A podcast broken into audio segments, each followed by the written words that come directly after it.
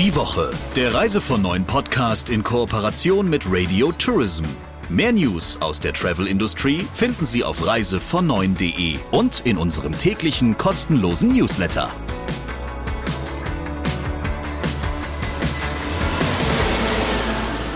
Eine neue Woche und eine neue Ausgabe des Reise von Neuen Podcasts mit Christian Schmicke, dem Chefredakteur von Reise von Neuen. Und mit der Chefin von Radio Tourism, Sabrina Gander.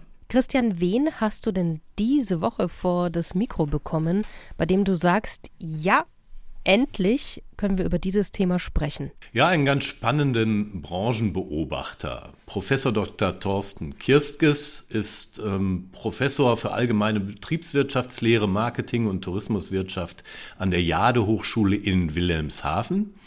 Und er beobachtet die Reisebranche schon seit langem. Und mit ihm habe ich mich ein bisschen über die Perspektiven unterhalten und ganz am Schluss auch noch über ja, mögliche Entwicklungen, die sich für den Reisevertrieb künftig ergeben könnten. Wer ihn schon mal live erlebt hat, weiß, dass er auch gerne mal polarisiert. Ich freue mich also umso mehr, dass wir jetzt reinhören können in das Gespräch der Woche. Bitteschön. Hallo Thorsten. Grüß dich, Christian. Du hast vor rund einem Jahr gesagt, ähm, wenn die Deutschen alle Freiheiten zurückhaben, und ähm, damals war es ja noch so, dass, dass ein starker Trend zu Deutschlandreisen oder zu Reisen innerhalb Deutschlands vorherrschte, was nicht zuletzt damit natürlich zusammenhing, dass man woanders gar nicht so leicht hinkam. Aber du hast gesagt, wenn die Deutschen also alle Freiheiten wieder haben, dann werden sie mit ihrem Reiseverhalten nahtlos an 2019 anknüpfen.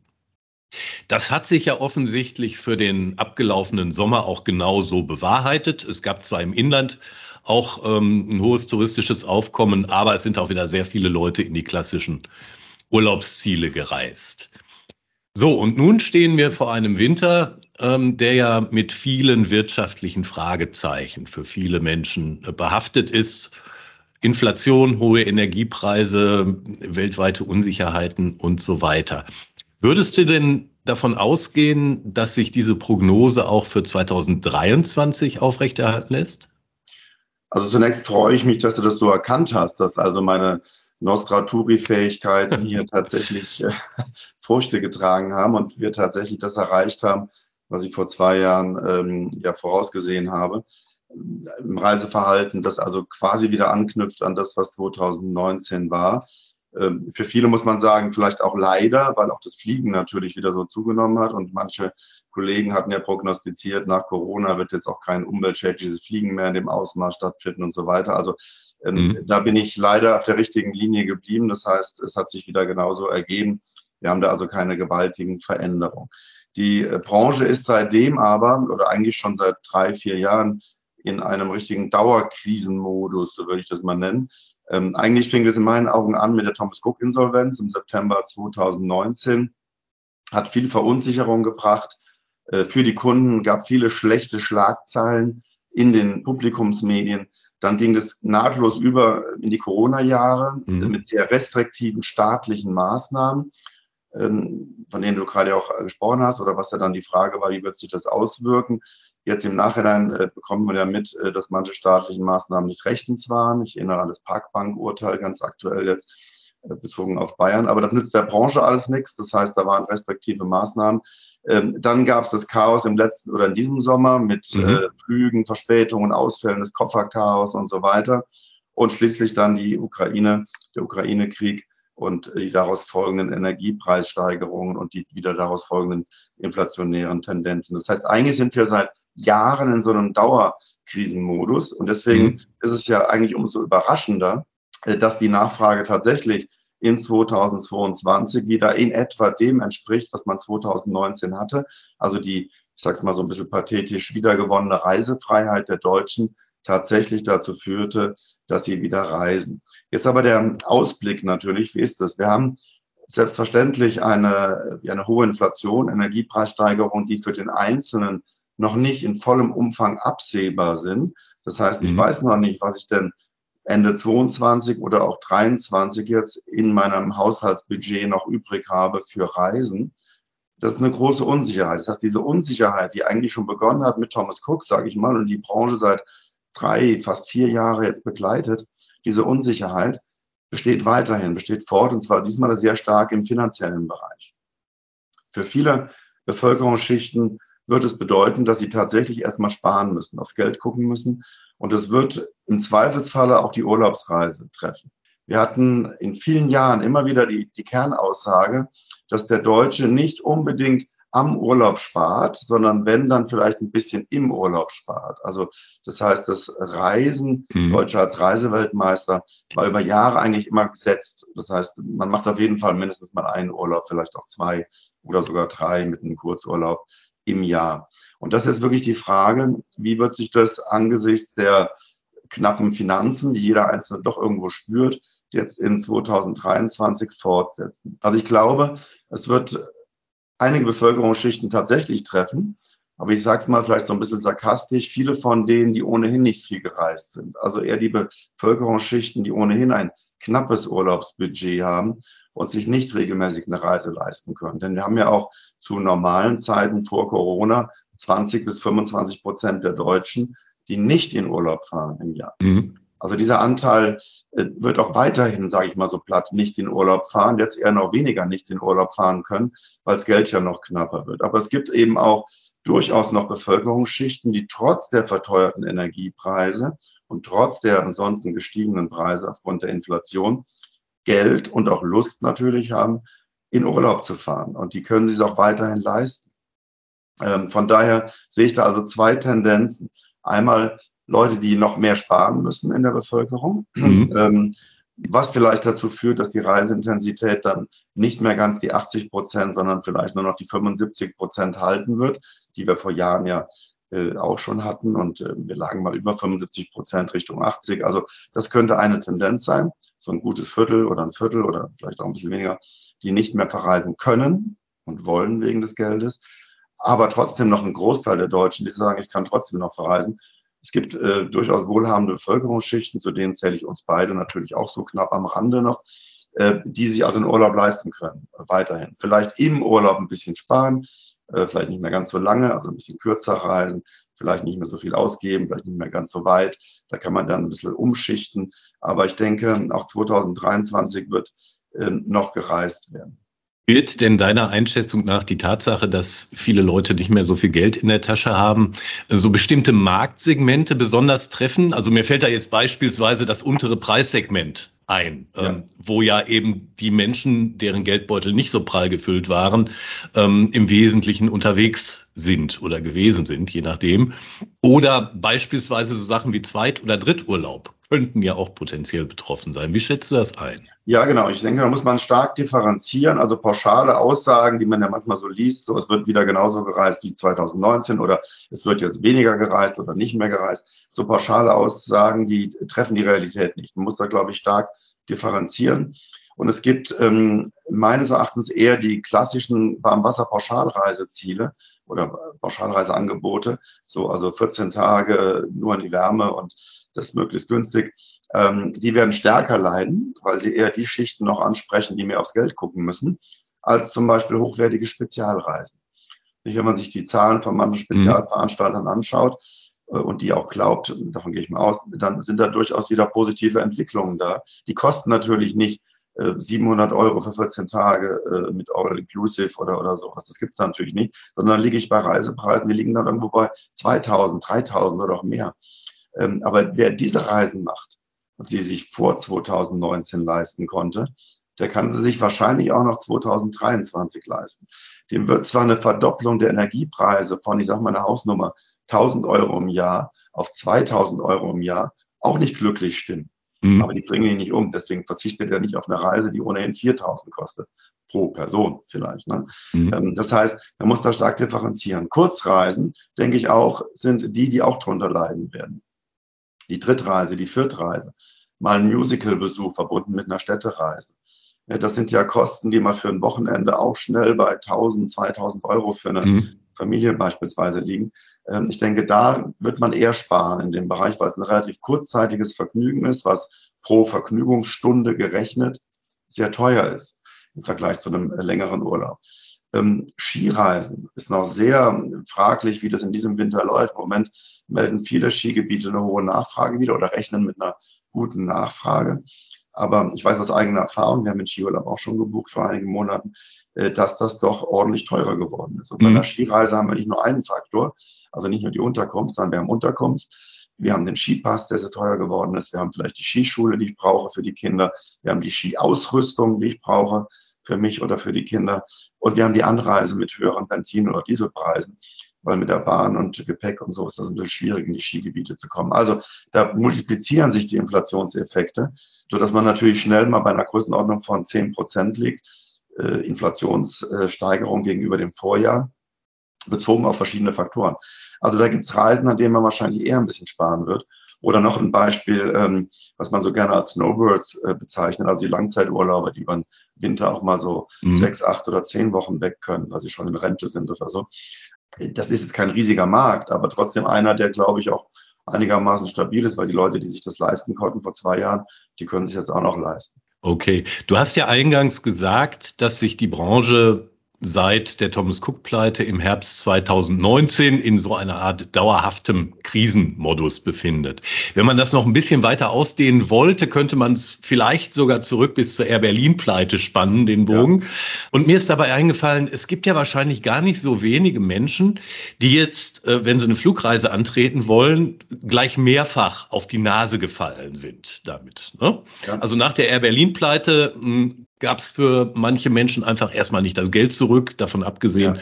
ob der Flug stattfand. Nach der Thomas Cook-Pleite wieder derselbe Effekt. Dann mit Beginn Corona mussten Reisen storniert werden, aber viele Menschen haben auch da lange auf ihr Geld gewartet. Und jetzt hatten wir im vergangenen Sommer den sprichwörtlichen Chaos-Sommer ähm, an den Flughäfen und bei den Airlines, wo manche Menschen wahrscheinlich mehrfach in den vergangenen Jahren von solchen Effekten betroffen waren. Glaubst du, dass das einen Einfluss auf die Nachfrage haben wird oder bleiben die Menschen unentwegt? Ich darf noch ergänzen, auch wenn sie nicht persönlich betroffen waren, haben sie es aber mitgekriegt. Also jeder Stimmt. kennt irgendeinen, dessen Koffer weg war. Jeder kennt über sieben Ecken einen, der sein Geld nicht zurückgekriegt hat oder erst mit Monaten Verspätung. Und äh, die Medien, die klassischen Publikumsmedien, haben ja ausführlich darüber berichtet und auf die Branche gehackt. Und somit denke ich, dass die Branche einfach äh, doch, der Tourismus generell ein Imageproblem hat und in gewisser Weise nicht mehr sexy ist. Also diese Sexiness, die man vielleicht irgendwo hatte beim Thema Urlaub, Reisen, ferne Welt, Welten, ferne Länder, ähm, die ist irgendwie ja abhanden gekommen. Die ist, also das positive Image ist futsch, ne? sondern Tourismus schlagen viele die Hände über den Kopf zusammen und denken eben an all die Dinge, die du gerade aufgezählt hast. Wartezeiten, Ärger, Reklamationen, Geld, Zeit. Verlust und so weiter. Und das ist ein großes Problem, denke ich, in der Nachfrage. Also was die Leute irgendwie mhm. schon äh, ein Stück vielleicht äh, kritisch, äh, skeptisch ähm, werden lässt gegenüber der Branche, aber auch im Arbeitsmarkt. Vielleicht können wir da gleich nochmal drauf kommen, was das auch für den Arbeitsmarkt bedeutet. Aber ähm, ich denke, die Branche ist gut beraten, ähm, jetzt gerade auf diesen Vertrauen wieder zu setzen, dieses Vertrauen aufzubauen, was ja faktisch in vielfacher Hinsicht überhaupt nicht gebrochen wurde, muss man ja auch wissen. Ja? Mhm. Äh, wenn ich mir die Reisebüros anschaue, die gerade in den Zeiten Corona und in den Zeiten Kofferchaos, Flugchaos ja enorm die Kunden unterstützt haben und Vertrauensfaktor waren, dann ähm, haben sie ja alles dafür getan und vielfach auch sehr gut getan, äh, um die Probleme, die ja nicht hausgemacht waren in den Reisebüros oder auch nicht mal bei den Veranstaltern teilweise, für die Kunden abzumildern.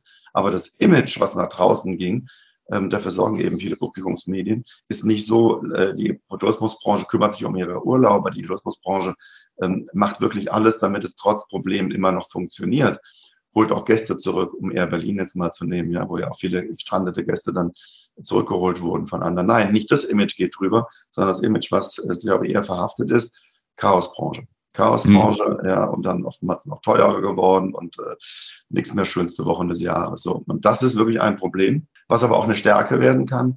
Ähm, zum Beispiel auch für die klassischen Reisebüros, die ja seit 30 Jahren, seitdem ich in der Branche aktiv bin, immer wieder totgesagt wurden und trotzdem mhm. immer noch leben in Deutschland. Du hast eben erwähnt, dass das ja, sich verschlechternde Image des Urlaubs oder auch der Reisebranche Auswirkungen auf den Arbeitsmarkt hat.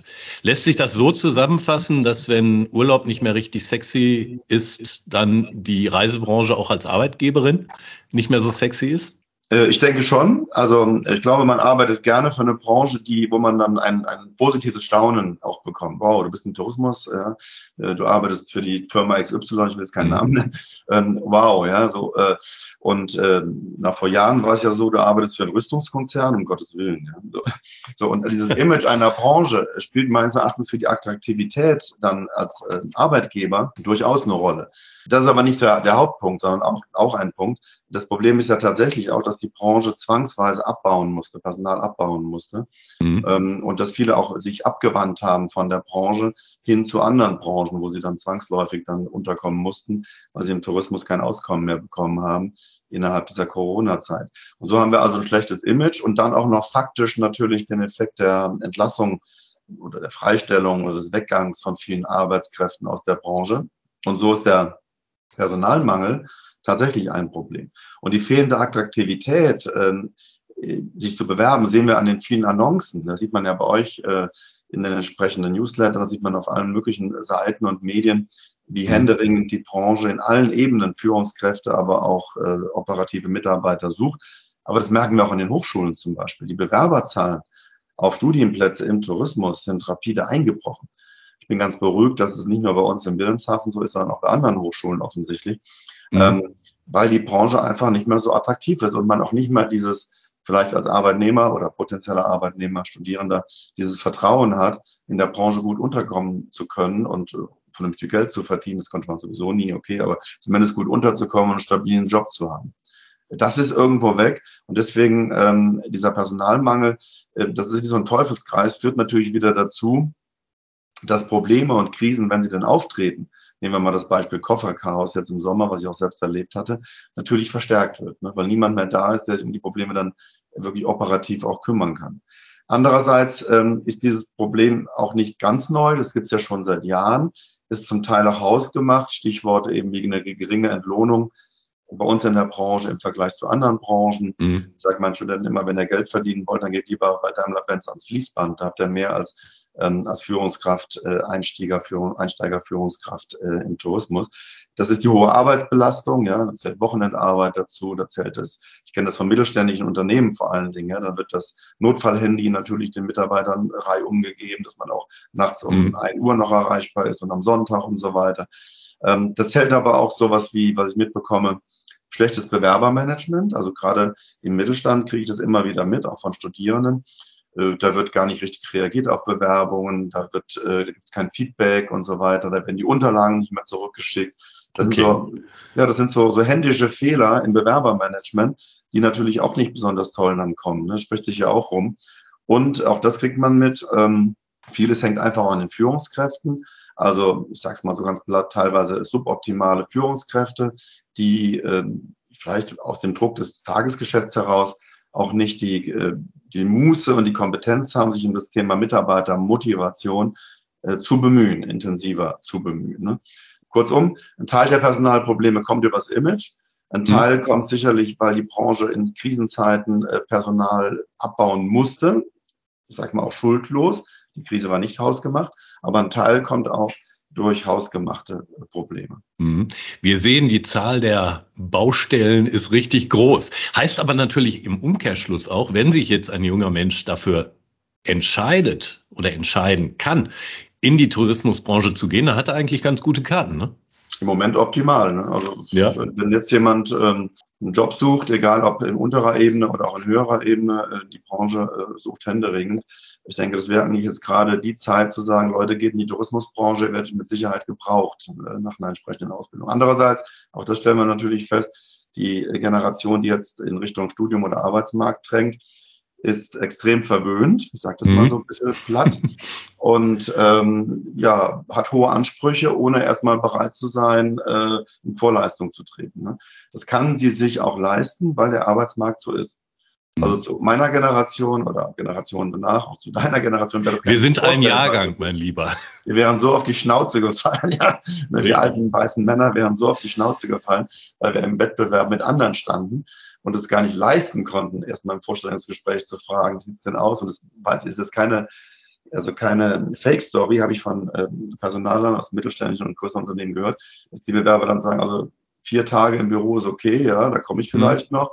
und äh, wie sieht es dann, dann auch mit äh, diesem und jenem Goodie und so weiter aus. Ne? Also die Anforderungen sind extrem hoch, können sie im Moment auch sein, weil der Arbeitsmarkt im Moment so ist, dass wir hier wirklich Arbeitnehmermarkt haben, sage ich mal. Also die bestimmen die Konditionen ein Stück weit. Das kann sich aber irgendwann auch wieder rächen, wenn die Situation sich ändert. Aber im Moment auf jeden Fall kann man nur sagen, Tourismus ist eigentlich eine Branche, die gerade aktuell wieder gute Aussichten bietet. Wir kommen ja aus dem Tal und gehen der Sonne entgegen. Das klingt gut. Ich würde gerne zum Abschluss noch auf ein Thema zu sprechen kommen, das sicher unsere Hörerinnen und Hörer in den Reisebüros ganz besonders interessiert.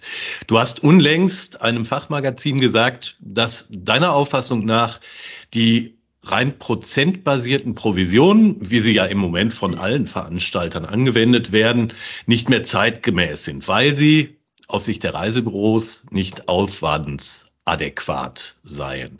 Kannst du das mal ein bisschen erläutern? Genau, also kurz gesagt, die Prozentvergütung führt dazu, dass niedrigpreisige Reisen nicht kostenadäquat in den Reisebüros verkauft, abgebildet, verwaltet werden können, weil ich auf eine Reise, so eine Städtereise, was auch immer, ein Ticket äh, was nur 200 mhm. Euro bekommt, äh, kostet vielleicht 20 Euro kriege. Da kann ich keinen Finger für krumm machen. Auf der anderen Seite aber hochpreisige Reisen eigentlich über Gebühr entlohnt werden und die Preise dann natürlich über Gebühr auch verteuern. Also 10 Prozent auf eine Reise von 3000 Euro, ja, sind halt 300 Euro mehr. Also unabhängig mhm. davon, welcher Aufwand tatsächlich mit der Abwicklung einer solchen Reise im Buchungsprozess durch die Reisebüros, in der Beratung, aber auch bei Reklamationen, bei Krisen, von denen wir es gerade hatten, verbunden ist. So. Und deswegen ist die, meine Überlegung schon seit Jahren, dass man gut beraten wäre, wegzukommen von einer rein prozentorientierten Provision und hinzugehen auf eine Vergütung, die eben den Abwicklungsaufwand in irgendeiner Form berücksichtigt. Das heißt, ich müsste mich von Seiten der Veranstaltern mit den Reisebüroverbünden hinsetzen und überlegen, welche Art von Reisen, welche Art von Aufwand ähm, verursacht welchen zeitlichen und sonstigen Aufwand bei den Reisemittlern inklusive Beratung und Reklamation hinterher. Und mhm. dafür ein Vergütungsmodell äh, on top oder alternativ gestalten. So. Und äh, das würde dazu führen, dass man eben eine sehr günstige Reise, dann ja irgendwie sowas, so eine kleine Städtereise für 280 Euro oder irgendwas, eben nicht mit nur 28 Prozent entlohnt bekommt, sondern tatsächlich schaut, was 28 Euro meinst du? Äh, Entschuldigung, Euro äh, entlohnt bekommt, äh, um mal durchschnittlich 10 Prozent zu nehmen. Mhm ähm, sondern eben eine, eine angemessenere Vergütung, würde man sagt, ähm, das entspricht in etwa den Prozesskosten. Vor vielen Jahren war die Prozesskostenrechnung mal ganz en vogue in der Branche, das ist vielleicht auch noch. Ja. Also TUI und andere, Lufthansa City Center und so, haben intensiv Prozesskostenanalysen äh, gemacht. Halte ich für sehr sinnvoll, das ab und zu mal zu machen und wirklich zu gucken, was kostet denn wirklich ein Prozess, also ein Buchungsprozess. Von der mhm. Begrüßung in der Tür, vielleicht dem Anbieten eines Kaffees, bis hin zur Unterstützung, wenn der Koffer verloren geht, der Flug ausgefallen ist äh, und so weiter. So, und diese Prozesskosten, die kann man ja nicht auf den Cent genau, das macht keinen Sinn, aber grob beziffern. Und darauf aufbauen könnten meines Erachtens Provisionsmodelle aufbauen, die das tatsächlich abdecken. Die Prozentvergütung, ähm, die man dann ja versucht auch fein zu steuern mit irgendwelchen Superprovisionen, Staffelprovisionen, Wachstumsprovisionen, Malus-Bonus-Regelungen, was man alles in der Branche ja gesehen hat in den letzten 20 Jahren, ähm, stößt irgendwo an ihre Grenzen. Gerade wenn es so Marktturbulenzen gibt wie in den letzten Jahren, kann ich keinen Reisemittler mehr mit irgendeiner Bonusprovision äh, gewinnen oder locken oder einen Anreiz bieten, weil dieser Bonus im Markt ja gar nicht mehr erreichbar ist zum Beispiel. Und deswegen, ähm, wenn man sagt, wir gucken mal, was ist eigentlich abwicklungskostentechnisch an Aufwand vorhanden und vergüten das mit einer entsprechenden Gewinnmarge natürlich auch, dann kommt man meines Erachtens zu einem faireren System. Ich will nicht sagen, dass es das jetzt einfacher ist, als einfach zu sagen, es gibt 10 Prozent und on top nochmal maximal zwei oder drei Prozent. Einfacher ist das nicht. Aber ich denke, wir haben große und gute Reisebüroverbünde mit fitten Leuten und wir haben äh, gute Branchenvertreter auf der Veranstalterseite, auch auf der Airliner-Seite. Und äh, da kann man sich sicherlich mal zusammensetzen und mal neue Gedanken, ganz neue Gedanken in diese Richtung vielleicht äh, erarbeiten. Wie groß schätzt du denn auf Seiten der Reiseveranstalter überhaupt die Bereitschaft ein, sich damit auseinanderzusetzen? Ich glaube, man hat auch so aus Gesprächen erfahren, dass das Bewusstsein noch gar nicht da ist. Also die äh, ähm, erstens Bewusstsein bei vielen ist ja Direktvertrieb ist ohnehin günstiger. Wir brauchen keine Reisebüros mehr. Haben die Großen ja vor Jahren versucht, sind meines Erachtens auf die Nase gefahren, haben Millionen mhm. und Milliarden teilweise investiert in äh, den reinen Online-Vertrieb am Reisebüro vorbei und haben gemerkt, in Deutschland zumindest hat der Reisebürovertrieb eine gute Berechtigung. In anderen Märkten ist das anders, da müssen wir dann nicht drauf gucken. Ähm, also ich denke, da muss ein Bewusstsein dafür da sein, wie wertvoll dieser Vertriebspartner ist, wie viel Arbeit er auch den Veranstaltern abnimmt, gerade wenn es Probleme äh, gibt, über die wir eben gesprochen haben, und dass diese Arbeit für diesen Vertriebsweg auch sinnvoll vergütet werden muss, dass da wirklich eine äh, Win-Win-Situation ist, eine wirkliche Partnerschaft, äh, eine Wertschöpfungspartnerschaft, ähm, wie ich das gerne nenne. Also, dass man gemeinsam die Wertschöpfung optimiert und erhöht, statt gegeneinander zu arbeiten und feilscht, ob ich jetzt 0,5 Prozent mehr oder weniger Provision bekomme oder zahlen muss. Ne? Also ich denke, die Bereitschaft, äh, das muss erstmal noch im Bewusstsein sein. Auch das Bewusstsein, dass ja eine hochwertige Reise ähm, ja teilweise damit über Gebühr verteuert wird einfach. Meines Erachtens nicht erforderlich. Klar, das Reisebüro sagt gerne, kriege ich 10 Prozent auf eine 5000 ja, Euro Reise. Ja. Aber der Aufwand ist dann nicht unbedingt 500 Euro wert, muss man fairerweise sagen. Mhm. Aber würde das nicht auch einen erhöhten Aufwand an Dokumentation der Arbeitsschritte seitens der Reisebüros erfordern? Ich kann natürlich nicht jede einzelne Buchung äh, mhm. den tatsächlichen Aufwand abbilden. Aber die Prozesskostenanalyse, über die wir eben kurz sprachen, äh, macht es ja dann im Durchschnitt. Also sie, sie ermittelt ja Durchschnitts. Ja, klar. Dann, mhm. Also damals zum Beispiel hat man einfach grob unterteilt in Flugvermittlung oder Flugangebot, Pauschalreiseangebot, Bahn und so weiter, also diese einzelnen Bereiche. Das wäre jetzt zu grob wahrscheinlich, ja.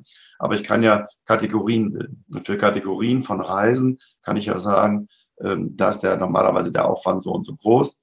Und äh, wenn dann noch Sondereffekte dazukommen, wie zum Beispiel der Kunde hätte mhm. die Reiseunterlagen aber nicht digital, sondern will sie papiermäßig haben, der Kunde hat ein Problem mit seiner Umbuchung, äh, die Flüge werden gecancelt, es gibt Kofferprobleme, dann kann ich mhm. diese Zusatzaufwendungen ja auch pauschaliert natürlich über eine von, von Kategorien abbilden, also nicht in jeder einzelnen Reise. Im Übrigen, ähm, auch da gibt es ja große Veranstalter und ähm, führende Manager, die vor Jahren auf irgendwelchen Kongressen immer schon von Blockchain und KI geträumt haben. Ich will jetzt keinen Namen nennen, aber jeder weiß, wer davon geträumt hat. Jedes zweite Wort in seiner Rede war in der künftigen, in einiger Zeit haben wir nur noch Blockchain und KI in der Branche. Das ist jetzt auch schon wieder drei Jahre her oder so, haben wir nicht bisher. Aber was ich sagen will, man kann ja auch mit äh, tatsächlich IT-Lösungen, mit intelligenten IT-Lösungen vieles abbilden in dem Bereich. Da muss ich mhm. niemanden hinsetzen und per Hand eine Strichliste führen oder sowas und das nachher ausrechnen. Äh, das kann man mit guten IT-Systemen sicherlich äh, machen. Und ich glaube, in dem Bereich ist eine Investition in die IT und auch in die KI sicherlich sehr sinnvoll. Dann bin ich mal sehr gespannt, ob und wann die Debatte um eine aufwandsgerechte Vergütung tatsächlich Fahrt aufnimmt. Also da würde ich jetzt keine Prognose mit Jahreszahl abgeben wollen. Schade. Das wäre mir dann doch zu gewagt in dem Bereich. Aber äh, das rumort ja schon lange. Und wenn man jetzt die neueren Meldungen von vor ein paar Wochen liest von einigen Reisebüroverbünden, mhm. dann geht das ja in der Denke bei den Reisebüros zumindest schon mal, was die Forderung angeht, in die Richtung. Wohl wahr. Lieber Thorsten, ich danke dir herzlich für das spannende Gespräch. Danke auch für die Zeit, äh, Christian, und auf ein nächstes. Lieber Christian, was gibt es noch für eine Meldung on top hinten raus, die von dir jetzt kommt, wo wir alle mit den Ohren schlackern? Ja, ich fasse mich diesmal ganz kurz und sage nur ein Wort: Katar. Da gibt es tausend Themen, über die man sich streiten kann, wobei es natürlich auch ein bisschen wohlfeil ist, wenn sich jetzt hier alle äh, aus sicherer Entfernung über Dinge, die da vor Ort passieren, aufregen und äh, zu Boykott aufrufen und damit ist dann gemeint, dass sie ihren Fernseher nicht einschalten. Und das kontrastiert doch ganz deutlich zu Aktionen wie der etwa der iranischen Fußballnationalmannschaft, die schlicht und einfach beim Abspielen der Hymne nicht mitgesungen hat und die möglicherweise deshalb erhebliche Strafen auf sich zukommen sehen. Ja, da zeigt sich, wer mehr Mut hatte oder wer mehr Mut hat, auf jeden Fall. Eigentlich äh, eine ganz unschöne Geschichte, finde ich, komplett diese Weltmeisterschaft. Und irgendwie tut es mir im Herzen weh, dass ein Lieblingssport der Deutschen jetzt so wahnsinnig politisch ist. Aber wir können es nicht ändern und werden sehen, was überhaupt noch dabei rauskommt und wer das alles guckt. Guckst du es denn an? Die WM? Ja, ich werde es mir schon angucken, weil ich auch nicht glaube, dass es einen großen Effekt hätte, wenn ich es nicht täte. Da hast du recht. Schauen wir einfach, wie nächste Woche der Stand der Dinge ist. Und ich freue mich schon auf die nächste Ausgabe. Natürlich dann wieder mit uns beiden, mit Christian Schmicke und Sabrina Gander. Bis dahin, alles Gute für Sie. Die Woche, der Reise von neuen Podcast in Kooperation mit Radio Tourism. Mehr News aus der Travel Industry finden Sie auf reisevon und in unserem täglichen kostenlosen Newsletter.